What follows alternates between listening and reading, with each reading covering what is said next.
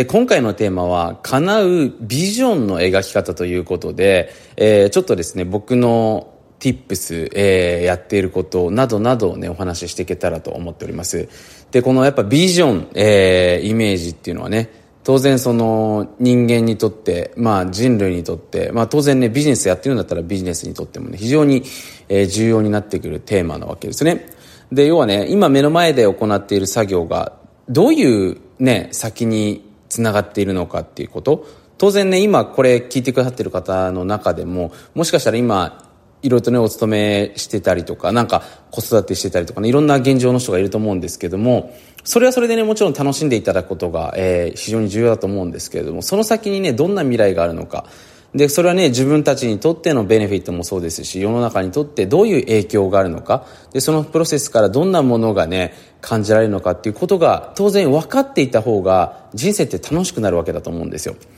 で、よくね、僕もだからその、報われない仕事をやめて、やっぱ報われる仕事をしましょうとね。これビジネスでもそうなんですけれども、今あなたが行っているね、副業とかビジネスの先に、本当に理想の未来がありますかとね。じゃないのになんでそれを頑張れるんですかっていうところが、えー、やっぱ一番重要ななってくるわけなんですけれども、それだけね、このやっぱビジョンっていうのを、まず自分でしっかりですね、見つけて描いていく。これによって、えー、自分の毎日の幸せ度って全く変わってくると思うんですよ。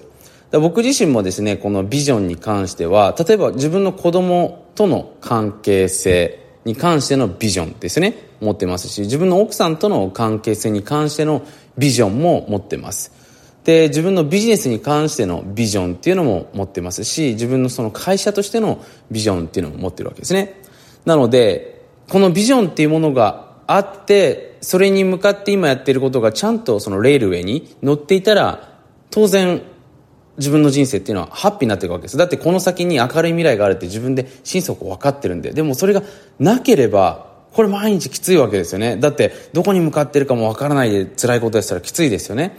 なのでね、このビジョンっていうものを、まずやっぱりね、こう描いていかないといけないわけだと思うんですよ。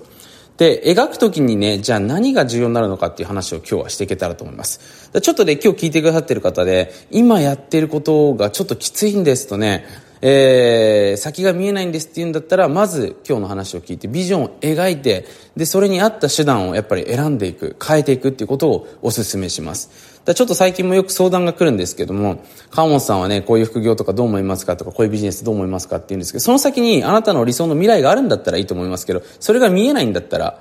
それ取り組んでいても途中でやめちゃいますよね。つまんなくなって。だから必ず僕は先が見えないことっていうのはやりませんっていうことですね。えー、なのでこれがめちゃめちゃ重要になってくるポイントの一つということですね。じゃあそれを踏まえた上で僕自身はどういうふうにビジョンを決めるのかっていうと、僕自身はね、ビジョンを描くときには2つのパターンっていうものが大きく分けてあります。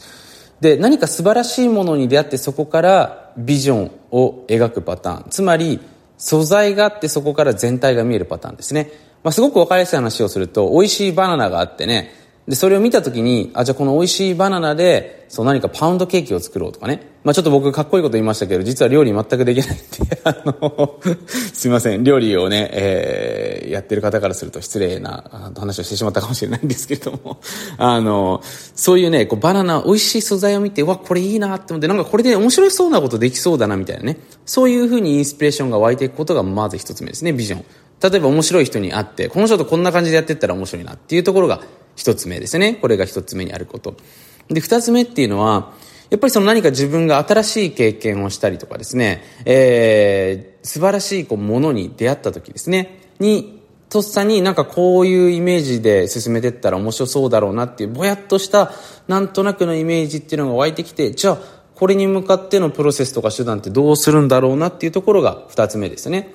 だからね、どちらにせよ、これね、心にゆとりがあったり、自分自身が人間関係とかで悩んでいない時じゃないと、こういうインスピレーションとかイメージって出てきません。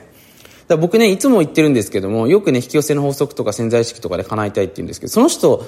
の人間関係を見ると結構めっためたでね、一日中結構人のことが気になっている人って多いんですね。この状態だとなかなかやっぱインスピレーション出てきません。だまずね、コミュニケーションとか人間関係の整理っていうところが実は始まっていくんですね。だよく僕もね、僕のポテンシャルシークレットとか潜在意識のプログラムしっかり勉強してる人はこのメカニズムが理解してると思うんですけども、だ両親との関係性だったり、お子さんとの関係性だったり、全部そういう部分がやっぱ重要なんですよね。それが踏まえた上で、そうするとオープンマインドで生きられますから、たくさんのインスピレーションが自然に湧いてくるんですよ。あの、自分の頭の中にね。で、そこからこれかなっていうものをしっかり固めていく。じゃあこれによってどういう自分たちにとって未来があってね。で、それがちゃんと時代に合ってるのか僕がやっぱ重要視してるのは自分のビジョンっていうのはやっぱ時代に合ってないとね、なかなかそれって実現するのに時間がかかったり、結構苦難が多かったりするので、僕がやっぱりまず重要視するのは自分でそういうイメージをまず自分で出会うわけですね。自分の中で。で、それを見つけた時に、じゃあこれが時代に合ってるのか、じゃあこれをやっていく時に自分にとってどんな、あの、ベネフィット、インパクトが自分たちの人生にあるのかっていうことですね。それをしっかりですね、こう見つけていくことによって、なんていうのかな、自分のその、毎日がもっともっと楽しくなってきますね。で、これがいろんなものに対して当然ビジョンがあればあるほど楽しくなってくるわけじゃないですか。例えばね、僕もいくつかのそのビジョンっていうのがあって、例えば僕もよくこれ話してるんですけども、あの、僕は今、北米圏にアジトがあってね、アジアにもアジトがあるんですけども、まあヨーロッパの方にもね、アジトをいずれ作りたいなっていうふうに思っていてね、まあ子供が自立して、あの、インディペンデントになった状態になったらね、僕らもその、ヨーロッパの方に、こう、永住権と、まあ拠点をね、構えたいなというふうに思っていて、まあ、そういうののリサーチとかね、で、それに向かって今何ができるのかなってことを考えていくんですけど、で、その中で、じゃあ年間でね、ヨーロッパにはこの時期に行って、えー、今僕がいる北米の時期にはこの時期に行ってみたいなね、そういうこう、ビジョンというかライフスタイルを組んでいくわけですね。で、じゃあその中でじゃあ自分が今できることは何でね、えー、それによって世の中にどんな影響を与えられるのかなってことを考えていくと楽しくなってくるわけですよ。ああ、で、それを僕が40の大体後半ぐらいから、今僕35なんですけども、やりたいなというふうに思っていてね。で、そういうふうにね、なんていうんですかね、こう未来、楽しい未来を作っていくと、どんどんどんどん自分の可能性とか、その、日々例えばね、どうしてもやらなければいけないことがあったとしても、楽しくなってくるわけなんですよね。結構ね、多くの方っていうのは、年とともに、その、このビジョンを描いてかなかったりとかね、目の前のことにズームインしすぎてしまっていてね、問題解決が人生の大半になってしまうわけですよ。そうするとね、やっぱ人間っていうのは目が疲れてっちゃうんですよね。で、目がキラキラしてる人っていうのはこう常に先に楽しみがある。子供がね、ほら、新しいものを見るときに、僕も子供をいろんなところに連れていくの好きなんですけど、子供が目を本当に輝かせている瞬間って皆さん、すごく幸せな瞬間だと思うんですね。それと同じように僕たちもやっていかないといけないわけなんですね。なので、そこがね、今回ちょっと皆さんに一番お伝えしたかったことということでね、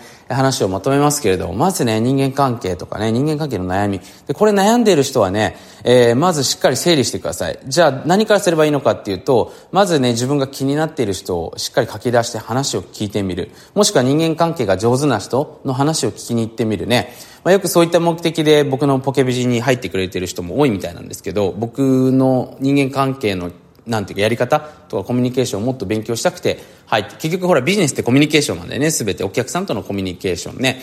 あの、取引先とのコミュニケーション、自分のチームメンバーとのコミュニケーションなのでね、そういった部分をまずしっかり整えていく。で、それとともに自分の中でね、いろいろと移動してみたり、経験をしてみるってことですね。で家の中に引きこもっていてもイマジネーションって出てこないので、まず外に出かけてみるっていうことですね。で、それをしっかりと膨らませる時間ですね。自分と向き合って話する時間っていうのをしっかりとってみると、どんどんどんどんビジョンっていうのが湧いてきますよという形になってきますということですね。はい。まあ、なのでね、本当にこれ聞いてくださってる方にも最高のビジョンを持って、えー、人生をね、一緒に謳歌していけたらなというふうに思いますのでね。えー、ぜひぜひ楽しみにしていただけたらと思っております。まあ僕のね、こう、今日話を聞いていてイメージが出てきますっていう人も結構いるので、あのー、また近々ですね、僕のその、どういう今、ね、えー、夢を描いているのかとかね、かやってることとか結構気になる人が多いみたいなので、そういう話もね、またしていけたらなというふうに思いますので、また、面白いなと思っていただいた方はこの番組ね、チェックしていただけるといいかなというふうに思っております。そんなわけで今回も最後まで聞いてくださってありがとうございました。